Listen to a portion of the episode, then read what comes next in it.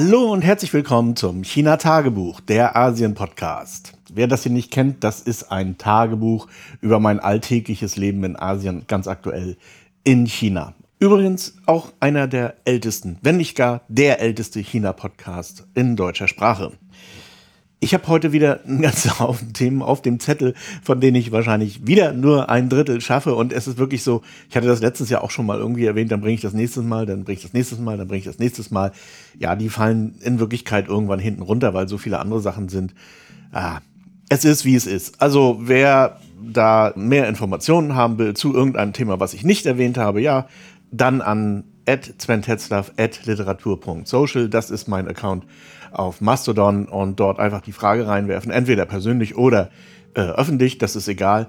Und dann werde ich das beantworten. Also wenn ich solche Fragen gestellt bekomme, ganz offiziell, dann beantworte ich die, soweit ich das kann. Und wenn ich es nicht kann, werde ich sagen, dass ich es nicht kann. Ich meine, was soll ich sonst machen? Ja, weil es gibt so viele Asien-Themen und ich so in meinem persönlichen Leben und dem Leben, was da draußen passiert, ist ja doch eine gewisse Diskrepanz zum Glück. Und ich kann auch immer schwer sortieren, was jetzt wirklich wichtig ist, was nicht wichtig ist, was für andere wichtig ist oder interessant ist. Und ich möchte schon irgendwie auch so ein bisschen an dem Konzept des Tagebuchs dranbleiben, also eher persönlich. Aber ich habe vorab doch noch ein paar Kleinigkeiten, ähm, also sozusagen Nachrichten aus der Welt, eine Sache, die ich wirklich sehr schön fand, und da will ich auch gar nicht viel zu sagen, das ist ein Bild aus dem Weltall auf Asien bei Nacht und die Beleuchtung dort so. Ich meine, ja, ich weiß, jetzt kommt sofort Kritik, äh, das kostet alles Energie, das stimmt. Und es ist tatsächlich so, dass in Shanghai zum Beispiel am Bund manche Leute enttäuscht umkehren, wenn sie zu spät zum Bund kommen. Dann wird nämlich ähm, in dem Falle Pudong, also das Licht einfach ausgeschaltet und ich glaube auf äh, Puxi-Seite auch, also diese Bankenreihe dort. Ich weiß nicht genau, um wie viel Uhr das passiert, aber relativ früh. Also ich denke noch vor 10 Uhr. Das habe ich auch in Schermen erlebt. Also dort wird einfach dann abends das Licht ausgeschaltet. Das war früher anders. Da brannte das wirklich die ganze Nacht lang. Aber wenn man so von dem All auf Asien guckt, äh, China ist gar nicht so am hellsten. Äh, oder es gibt in China so ein, zwei Spots. Das eine ist irgendwo im Norden. Ich nehme an Dalian oder so. Ich weiß nicht genau, welches das ist.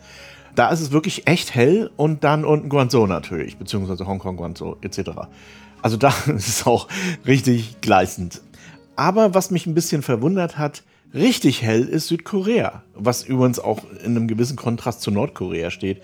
Denn da ist nichts. Das, da ist einfach absolute Dunkelheit.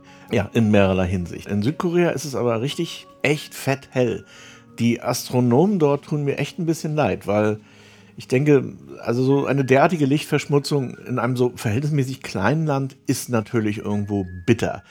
Ich habe letztens auch ein paar Fotos gepostet auf Mastodon über Jeju. Jeju ist so eine kleine Insel, eine Vulkaninsel.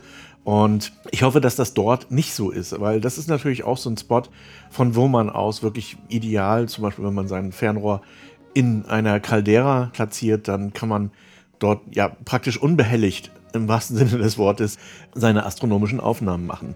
Ja, also das Bild habe ich in den Shownotes. Die Shownotes finden sich übrigens auf umlautsdiary.de in diesem Zusammenhang nochmal, versucht diesen Podcast nicht irgendwo bei Spotify oder so zu hören, sondern abonniert den RSS-Feed.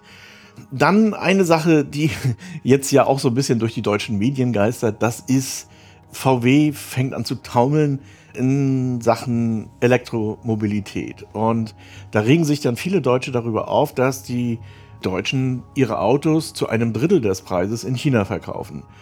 Darüber regen sich nicht nur Deutsche auf, darüber regen sich natürlich auch Chinesen auf, denn das nennt man Dumping.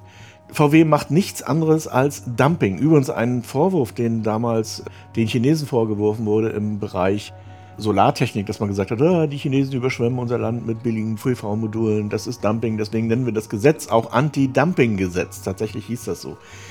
VW begibt sich da auf sehr dünnes Eis. Natürlich ist Dumping ein, ein schwammiger Begriff, also eine Rabattaktion, zum Beispiel zum 4. Juli, wie das manche Firmen auch machen oder so in den USA, ist eine Rabattaktion. Und das erfüllt im Prinzip alle Kriterien des Dumpings, aber es ist eben nur sehr begrenzte Zeit und in Deutschland schreibt man dann häufig auch noch ran, so das Lager muss leer oder irgendwie sowas, also zum Sommerschlussverkauf natürlich gibt es da kein Lager, was leer geräumt werden muss. Auch das ist letztendlich Dumping, aber das ist irgendwo toleriert. Und möglicherweise gibt es sogar Gesetze, die das ja durchgehen lassen. Was anderes ist das aber, wenn man das dauerhaft macht. Und das scheint VW gerade zu tun. Sie scheinen ihre Produkte dauerhaft in China zu Dumpingpreisen anzubieten. Und da bin ich mir sicher, kriegen sie einen von Latz von chinesischer Seite. Mal sehen, wie das abgeht. Und dann habe ich mir diesbezüglich mal wieder das Heise-Forum angetan. Also Heise-Forum ist sowas ähnliches wie Twitter. Da heißt es eigentlich nur, ich töte dich. also ähm, das ist kein Forum, wo es allzu sachlich oder irgendwie sachbezogen zugeht, sondern da geht es einfach darum, Recht zu haben. Und da ging es dann eben auch um chinesische Autos und dann ging es los. Ja, chinesische Autos, Spaltmaße. Ich meine, dieses Wort Spaltmaße das benutzt immer nur jemand, der keine Ahnung hat und irgendwas über chinesische Autos sagen will. Ich weiß, ich möchte da auch gar nicht groß drauf eingehen. Und ja, überhaupt Qualität und wir werden ja sehen und äh, die deutschen Autobauer haben jahrhundertelang Erfahrung. Wir haben das Auto erfunden, wir sind die Besten. Blub. Und außerdem sind chinesische Autos unsicher. Naja, zu dem Thema, hier gab es vor ein paar Wochen einen schweren Unfall in Hanzhou, da sind vier Leute in ihrem Auto verbrannt. Elektroauto, das hat im Übrigen der Elektroautobranche nicht unbedingt gut getan, aber es war ein Audi. Das schlägt natürlich auch durch auf das Käuferverhalten. Also, dass viele Leute sagen ja, okay, also wenn ich mir ein Auto kaufe hier, dann soll es doch irgendwie was Vernünftiges sein. Also, was weiß ich, NIO, BYD oder irgendwas anderes. Also eins, die Elektroautos auch wirklich bauen können. VW oder der gesamte VW-Konzern, aber auch Mercedes traut man das nicht zu mittlerweile in China. Und ich bin mir sicher, dass egal wie die dampen, die Preise für oder der Absatz von VW in China weiter runtergeht. Sie versuchen jetzt auch tatsächlich andere Verkaufskonzepte, also das zum Beispiel online zu verkaufen, ihr Auto und so weiter. Das ist sozusagen ein Sakrileg in der VW-Geschichte, aber die hat wirklich die Verzweiflung am Nacken gepackt. Also VW, so cool sie immer tun und so überheblich und was weiß ich, oder das gleiche übrigens, das ist jetzt auch nur eine Metapher, das betrifft auch BMW und Mercedes. So cool ist das nicht mit denen. Die sind wirklich getrieben, meines Erachtens. Ich hatte das vor Jahren hier schon mal erwähnt. Ich sehe da kein gutes Ende, solange VW nicht grundsätzlich seine Strategie ändert. Eine Firma, die betrügen muss, um Abgaswerte einhalten zu können, da kann es mit der Technik nicht weit her sein. Das ist einfach ein Laden, der es nicht bringt am Ende. Und so muss man das auch mal sehen. Und da ist wirklich ein kompletter Umbau der Firma notwendig. Die Gerichte haben jetzt im Betrugsskandal entschieden, dass das alles nicht so schlimm war und da reicht ein Du-Du-Du, sind alle mit Bewährungsstrafen davongekommen. Finde ich sehr merkwürdig, aber ich bin auch kein Richter, kein Staatsanwalt, kein nichts. Ich kenne mich mit all diesen Sachen nicht aus. Recht hat nicht unbedingt was mit Gerechtigkeit zu tun. Das ist so. Also das zu VW. Dann auf der anderen Seite, wie gesagt, wir sind hier noch so bei den News. China hat gerade vermeldet, dass 42.000 Kilometer CRH Tracks verlegt worden sind. Also CRH ist der Hochgeschwindigkeitszug. Das ist viel, das ist nämlich genauso viel, wie die ganze Welt zusammen hat. Also wenn man alle Länder der Welt zusammenrechnet, kommen sie noch nicht ganz auf 42.000 Kilometer Hochgeschwindigkeitsstrecke. Und das finde ich schon mal Wahnsinn. Aber noch wahnsinniger finde ich eigentlich, dass das Ganze erst 2009 mit der Finanzkrise begonnen hat, wo man sich dann überlegt hat, wie können wir die Wirtschaft wieder ankurbeln, wie können wir die in Gang setzen und man dann eben sogenannte antizyklische Investitionen getätigt hat, also genau in der tiefsten Krise am meisten Geld zum Beispiel eben in diesem Falle für die Bahn ausgegeben hat. Und das Ganze geht auch noch weiter. Ich habe letztens eine Zahl gelesen, ich weiß nicht mehr genau, wie viel das sind, aber es, die Summe beläuft sich ungefähr zwischen 800 Milliarden und einer Billion RMB. Und das entspricht ungefähr 80 Euro pro Kopf. Also jeder Chinese oder die Investitionen pro Chinese sind 80 Euro in das Bahnsegment. Und wenn man das jetzt mal im Vergleich setzt zu Europa, dort ist Deutschland fast an letzter Stelle ähm, es gibt dort also Länder wie Frankreich oder Spanien, die sind da deutlich besser. Aber Deutschland hat ein Investitionsvolumen in die Bahn jedes Jahr von 114 Euro. Das heißt, der Einsatz des Geldes dort ist nicht so viel wert wie der Einsatz des Geldes in China. Und da würde ich mir mal Gedanken drüber machen, wer denn zum Beispiel die Zulieferer sind. Ob es dann wirklich so sinnvoll ist, bei was weiß ich, den großen dreien, Siemens, Bombardier oder Alstom. Tatsächlich gehört in diese Riege auch noch Hitachi, aber die bauen, glaube ich, nicht für den internationalen Markt und die größten sind tatsächlich die chinesischen Zughersteller.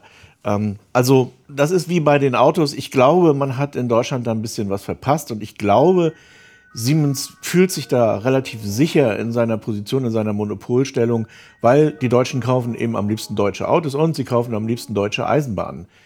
Ja, das macht das Ganze natürlich teuer und am Ende führt es nicht zu dem Ergebnis, nämlich dem maximalen Ausbau des öffentlichen Verkehrs. Ich glaube tatsächlich, aber das ist jetzt eher so im Bereich Verschwörungstheorie, dass solche Autokonzerne und solche Elektrokonzerne gemeinsam das Ganze so ein bisschen in Schach halten, auch die politische Willensbildung, um ihren Markt sozusagen stabil zu halten, so wie er eben in den vergangenen Jahren war.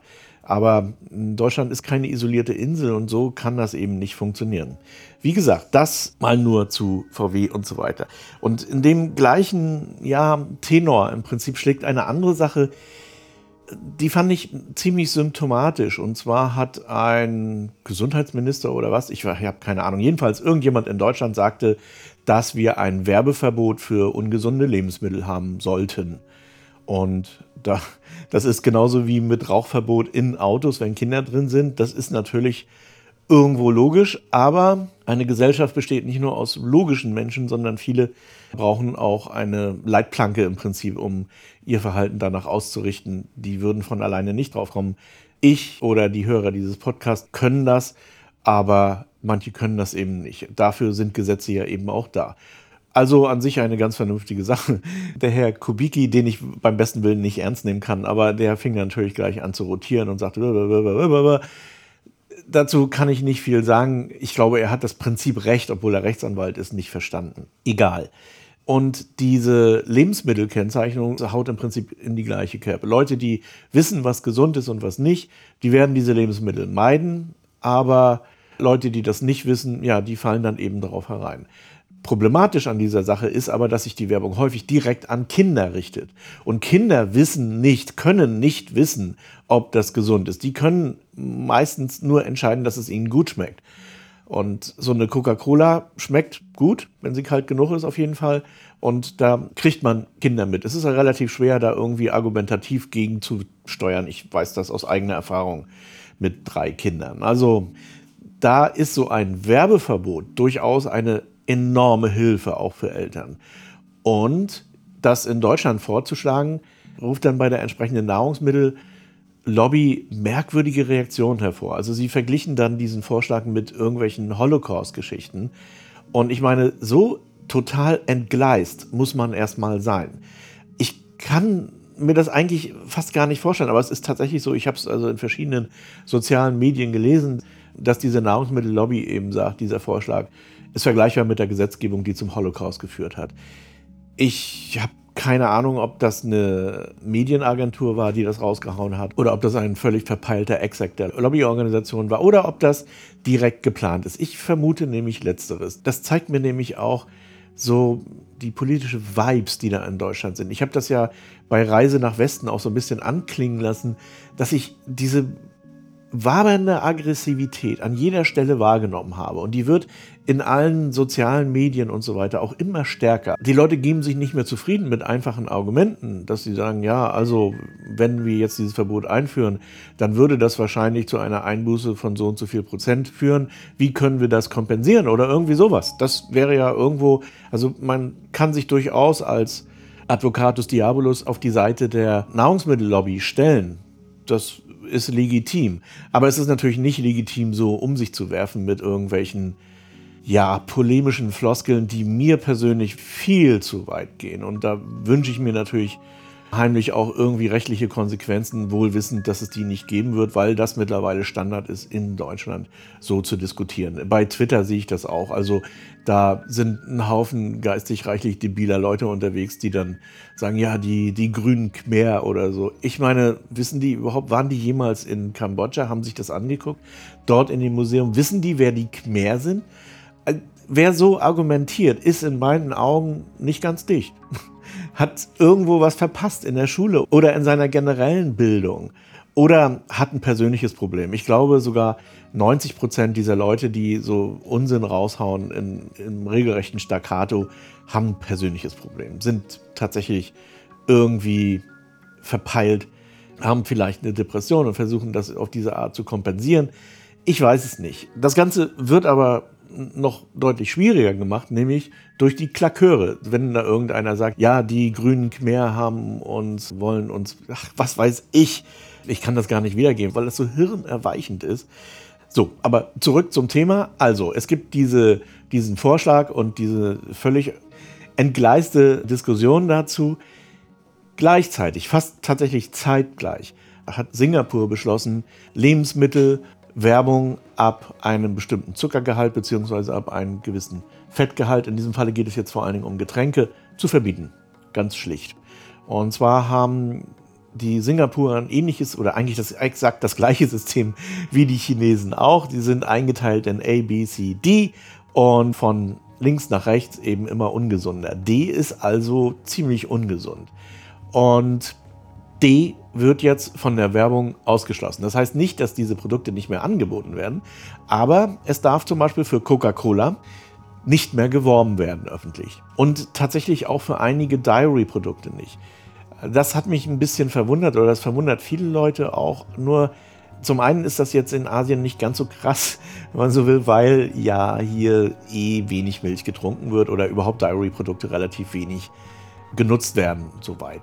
Also insofern fällt das vielen vielleicht nicht auf, aber tatsächlich ist es so alles ab 3% Fett. Da fallen eben sehr viele Dairy-Produkte drunter. Und alles ab 10% Zucker wird von der Werbung ausgeschlossen. Dieses Gesetz ist jetzt in Singapur in Kraft und da kann man ziemlich sicher sein, also da bin ich mir sehr sicher, das wird jetzt auch in China hier durchgesetzt. Ähm, diese beiden Länder sind ganz schön verschränkt miteinander, was solche Sachen betrifft. Und viele Chinesen schauen auch immer nach Singapur, was dort gerade läuft. Und um ungefähr abzuschätzen, wie sie ihr Käuferverhalten zum Beispiel auslegen sollen. Übrigens, mein drittes Buch, also von Major Lee, wird in Singapur spielen. Fast ausschließlich übrigens. Ja, das mal nur so am Rand. Und jetzt, wo wir gerade bei meinem Buch sind, kommen wir zum letzten News-Thema. Das ist eine Sache, die in meinem ersten Buch ja eine wesentliche Rolle spielte. Und zwar ist das Kunst aus China, die eben nach Europa verbracht wurde. Im Zweifelsfalle kann man auch sagen, geraubt wurde. Und da gab es jetzt eine Anfrage der Linken, das war schon im Mai. Das ist eine sehr ausführliche Anfrage, wo es darum geht, wie geht Deutschland mit dem kolonialen Erbe in China um. Ganz explizit China, also nicht irgendwo Afrika oder so, sondern in diesem Falle China. Die kleine Anfrage heißt Aufarbeitung der deutschen Kolonialgeschichte in China. Und vorab gibt es dann so eine, ja, einen historischen Abriss über das, was damals passiert ist. Da hm, hätte ich schon ein paar Sachen zu sagen, aber gut, das ist jetzt auch eher, ich weiß nicht, eher akademisch. Interessant auch, dass sie zum Beispiel die Chinesenaktion der Nazis 1944 thematisieren in Hamburg. Also eigentlich, nee, ich will da gar nicht drüber meckern. Das ist eine super Sache, die die Linke dort gemacht hat. Und dann haben sie eben diese Anfrage und da gehen sie dann eben auf so verschiedene Sachen ein. Also wie geht die Bundesregierung mit dem Erbe um? Was macht das Goethe-Institut in Peking? Welche weiteren Organisationen sind involviert in der Aufarbeitung? Ähm, gibt es Fördermittel für die Aufarbeitung der Kolonialherrschaft? Auch so Fragen wie ist der Nachhall in der chinesischen Gesellschaft der Deutschen bezüglich dieser Geschichte. Dazu könnte ich eine ganze Menge erzählen übrigens. Dann möchte die Bundesregierung proaktiv auf diese Aufarbeitung zugehen, auf zum Beispiel Gemeinden und so weiter. Auch eine Frage, wie wird das Thema in deutschen Schulbüchern behandelt? Möchte Deutschland zum Beispiel Namensbezeichnungen aus dieser Kolonialherrschaft, also zum Beispiel für Kasernen, Kriegsschiffe etc., nochmal überdenken? Dann möchte die Bundesregierung das, was dort passiert ist, als Verbrechen gegen die Menschheit attestieren. Das ist es nämlich und das ist eigentlich auch überhaupt keine Frage bei vielen anderen, die damit irgendwie in Zusammenhang kamen. Aber ja, die Bundesregierung hat ja auch in Afrika so eine eigene Meinung, insbesondere wenn es darum geht, Geld zu bezahlen. Dann natürlich, und das ist auch eine entscheidende Sache, wie sieht es eigentlich aus mit den ganzen geraubten Sachen? Hat man mal irgendwie vor, das wieder zurückzuzahlen, äh, beziehungsweise das, was geraubt wurde, zurückzugeben und so weiter? Also eine, eine wirklich lange Anfrage, insgesamt 29 Fragen. Echt ausführlich. Ja, und dann kommt es zu der Antwort der Bundesregierung. Und diese Antwort ist, ja, sie ist natürlich erwartbar, aber sie ist auch in meinen Augen eine echte Frechheit. Also es ist extrem kurz, was sie antworten und nichtssagend. Es ist so ein bisschen Gelaber. Wir hatten damals in der Schule eine Deutschlehrerin, die hieß Frau Pfahl. Und wenn ich zum Beispiel zu einem Thema in Deutsch keine Ahnung hatte, das passierte manchmal, weil ich irgendein Buch nicht gelesen habe und konnte aber ganz gut rumlabern. Damals schon. Und dann habe ich eben irgendwie gelabert. Und dann hatte sie diese Aufsätze meinerseits dann auch immer mit einer stolzen 5 beantwortet und drunter geschrieben, labern nützt gar nichts. ja, und das wünsche ich mir, dass das Leute hier diese Antwort der Bundesregierung auch so einordnen. Im Wesentlichen sind es zwei Sätze. Also die Aufarbeitung der Kolonialgeschichte werde von der Bundesregierung auf vielfältige Weise unterstützt. Ein vollständiger Überblick sei im Rahmen einer kleinen Anfrage nicht zu leisten. Jo. Und dann die Frage der Goethe-Institute. Das ist natürlich tatsächlich auch eine hochpolitische Frage, weil Goethe-Institute sind politische Institutionen des deutschen Staates in anderen Ländern. Und das ist einfach ein Fakt. Sie werden zu 100 Prozent vom Staat unterstützt und sie haben da auch eine ganz klare Aufgabe. Und das ist im Prinzip auch okay. Warum auch nicht? Sie sollen die Kultur dorthin befördern. Sie sollen transportieren, wie Deutsche denken, wie Deutsche fühlen, was ihre Rechtsgrundlage ist, beziehungsweise was die politische Meinung ist ganz allgemein und so weiter. Also da gibt es eigentlich gar nichts dran zu deuten. Nur man sollte das einordnen. Das Goethe-Institut ist nicht irgendwie ein Verein der Dichter, Leser und Denker, sondern das ist eine politische Organisation. Die Bundesregierung sagt dann eben, es wird Ausstellungen und Publikationen des Goethe-Instituts, des Deutschen Historischen Museums und des Bundesarchivs der Bundeszentrale für politische Bildung geben. Ausstellung. Jo, okay. Und das, was jetzt kommt, ist eigentlich eine echte Frechheit. Darüber hinaus lasse das Auswärtige Amt derzeit im Rahmen des geplanten Sammelbandes das Auswärtige Amt und die Kolonien Geschichte, Erinnerung, Erbe, der in diesem Jahr erscheinen soll, die eigene koloniale Vergangenheit von einem internationalen Forscherteam untersuchen. Alter! Äh, das muss man sich mal reinziehen. Da geht es eigentlich um, ja, um sehr viel Leid, was die Deutschen angerichtet haben. Da geht es um Reparation, da geht es um Geld. Und was antwortet Deutschland? Ja, wir machen dazu einen Buch, an, an dem von uns ausgesuchte Forscher und Forscherinnen eben gerade ihre Arbeit machen. Das ist die Antwort. Und das ist peinlich. Das sagt wirklich sehr vieles aus über das Verhältnis Deutschlands zu China. Und Deutschland stellt sich diesbezüglich durchaus auf das gleiche Niveau wie Japan, wo man die Verantwortung leugnet. Ich hatte in meinem Buch diese Sachen alle irgendwo erwähnt. Also der Raub bzw. die Zerstörung des Sommerpalastes, die Zerstörung anderer Kulturgüter dort, der Raub ganz allgemein, der durch die deutschen Truppen stattfand. Hauptsächlich ging es bei den Strafexpeditionen darum, schlicht die Bevölkerung auszurotten. Also die Deutschen sind in Dörfer einmarschiert, haben die Leute alle getötet und sind dann weitergezogen.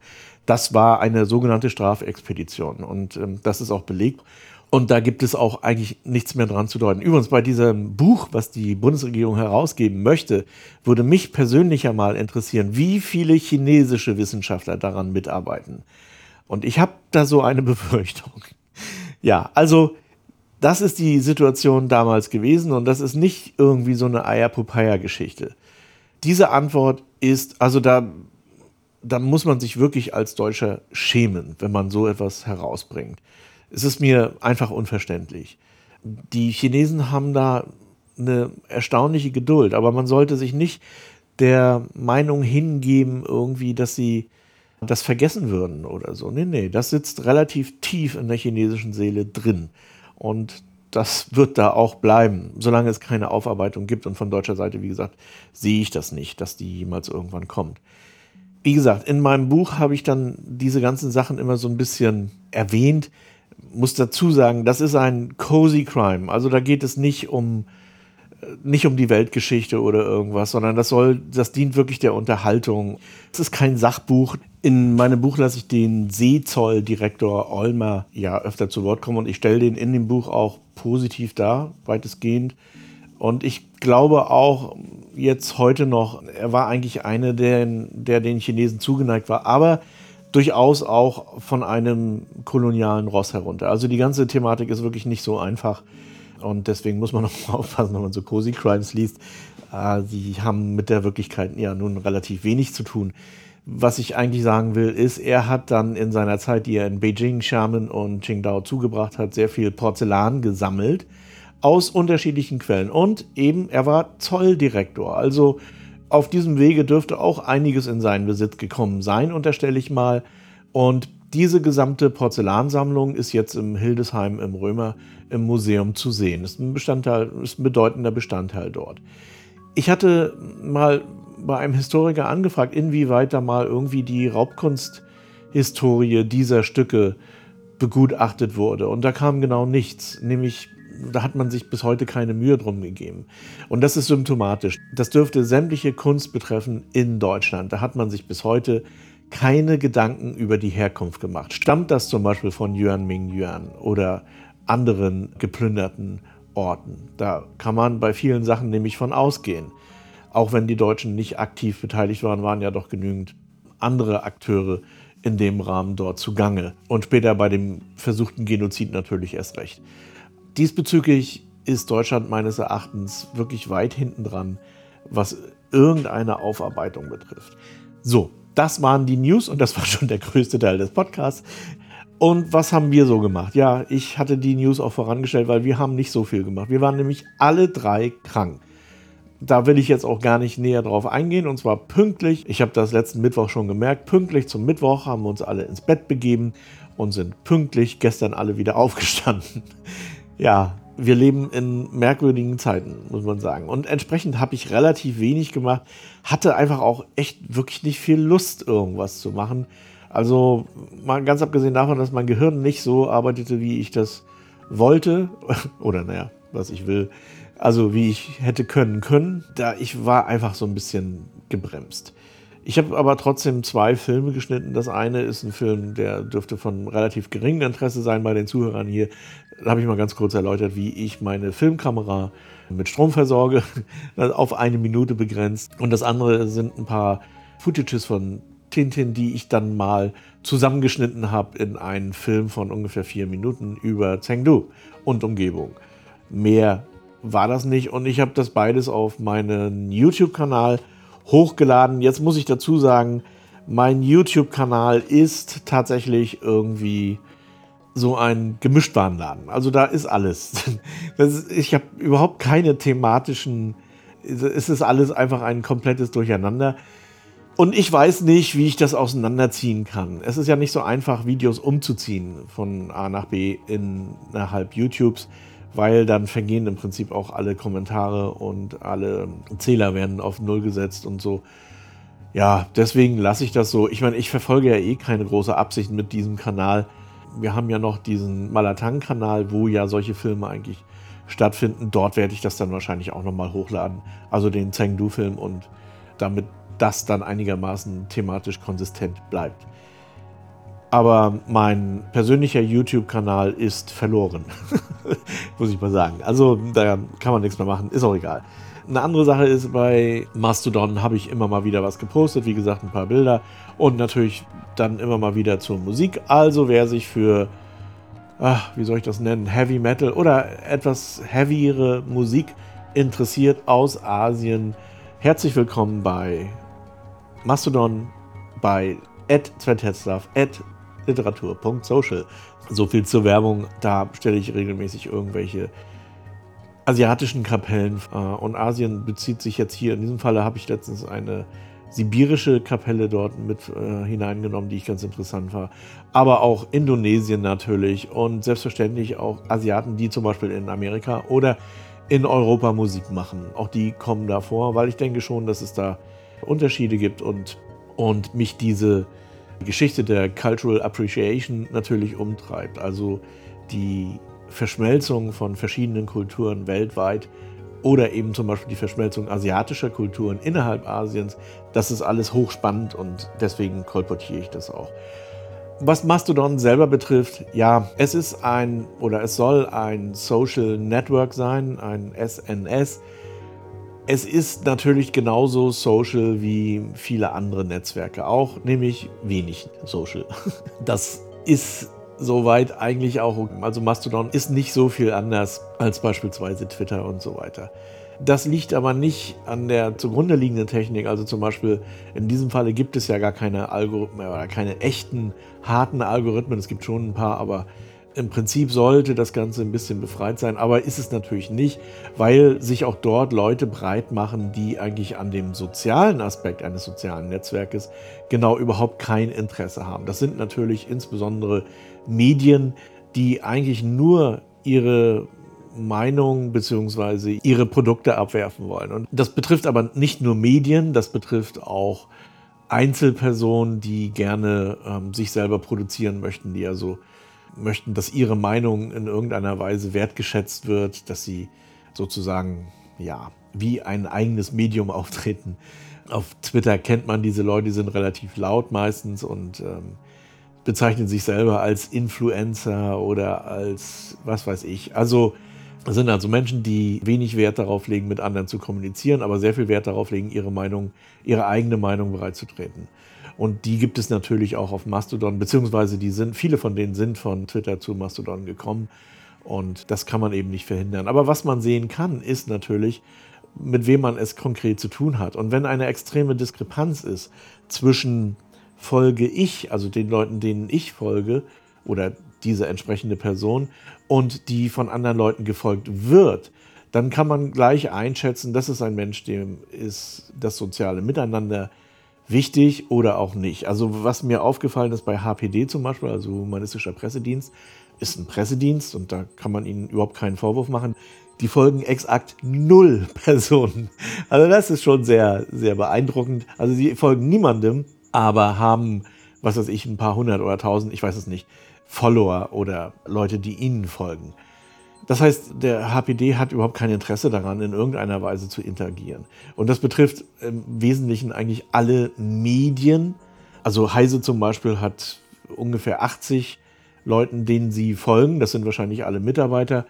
Und dann aber, was weiß ich, X20 Leute, die ihnen wiederum folgen.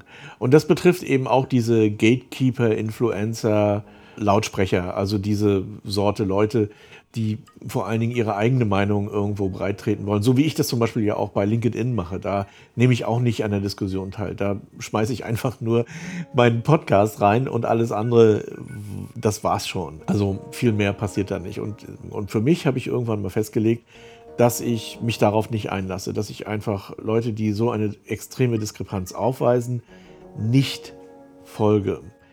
Einzige Ausnahme ist, sie folgen mir. Das habe ich ja mal irgendwann postuliert. Wer mir folgt, dem folge ich. Ich interagiere natürlich dann auch öfter mal mit solchen Leuten.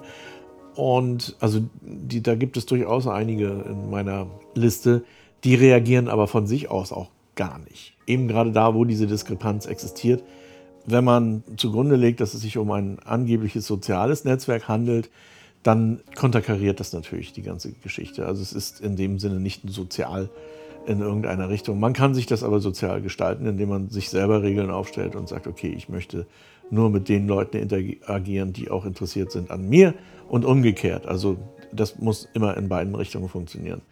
Und wer dann nicht mitmachen möchte, naja, der muss dann auch nicht mitmachen. Ich meine, es ist ja keine Pflicht, an irgendeinem sozialen Netzwerk teilzunehmen. Nur das muss einem natürlich klar sein. Und ich merke das auch immer wieder bei Leuten oder bei den Äußerungen von Leuten, die von Twitter rüberkommen und dort Zehntausende Follower haben und die jetzt auch haben möchten, dass es ihnen um die Follower geht, um ihre Gefolgschaft, um ihren Hof, den sie halten möchten. Und ja, das sagt meines Erachtens schon ein bisschen was auch über den Charakter aus und über den Versuch, irgendwas zu missionieren. In den allerwenigsten Fällen habe ich den Eindruck, geht es darum, tatsächlich ein Produkt zu verkaufen. Was ich im Übrigen ja durchaus verstehen könnte. Also wenn jetzt irgendein Hersteller von, keine Ahnung was, Telefonen oder ah, Computern oder T-Shirts, egal, seine Sachen dort bewirbt, und da relativ wenig Bock auf irgendwelche Interaktion hat, dann ist das in gewisser Weise ehrlich. Aber das wird natürlich abgestraft, zu Recht auch in gewisser Weise, bei solchen Netzwerken wie Mastodon zum Beispiel, aber auch bei Twitter, weil da möchte man natürlich, dass man dafür bezahlt. Nur, wie gesagt, es ist deutlich, meines Erachtens deutlich ehrlicher, als wenn man seine Ideen verkauft oder seine Ideologie verkauft oder seine Religion verkauft. Das ist auch eine Sache, die mir wirklich immer wieder unangenehm aufstößt, auch bei Mastodon, wenn irgendwelche Leute dort Religion preisen irgendwie. Das nervt mich gewaltig. Aber ja, die Kirchen sind dort natürlich mittlerweile auch alle vertreten und missionieren eben, so wie sie es gelernt haben. Also, lange Rede, kurzer Sinn. Wer zu Mastodon kommt, herzlich willkommen. Ich schreibe hier in die Shownotes eine Einladung zu meinem Server, aber man kann auch jeden beliebigen anderen Server nehmen. Man kann auch relativ einfach umziehen. Ihr braucht dafür keine App. Ihr könnt das mit jedem beliebigen Browser öffnen. Ich würde sogar sagen, dass Apps eher schlecht sind, zumindest zu Anfang weil sie ja immer nur eine eingeschränkte Sicht bringen und das Ganze auch ein bisschen durcheinander machen und ähm, schwierig nachvollziehbar und so weiter. Also nehmt einen Browser, tippt eure Instanz ein, die ihr dann habt und das war's. Später kann man sich dann auch mal eine App zulegen, wenn man meint, dass man das braucht. Ich habe bis heute keine, ich habe immer mal wieder welche probiert und habe die dann alle wieder gelöscht, weil sie bringen mir keinen Mehrwert. Im Gegenteil, sie schränken im Prinzip die Sicht so ein bisschen ein. Und ja, dann könnt ihr dort mit mir interagieren und ich interagiere dann entsprechend zurück. Ja, ich glaube, das war grammatikalischer Unsinn, was ich eben erzählt habe. Egal. Das wäre es für heute soweit und bis zum nächsten Mal.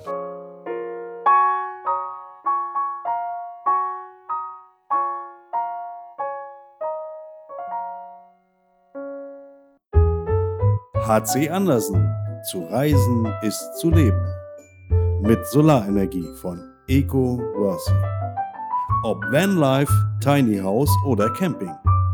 Eco Worthy, dein Partner für Solarenergie. eco-worthy.com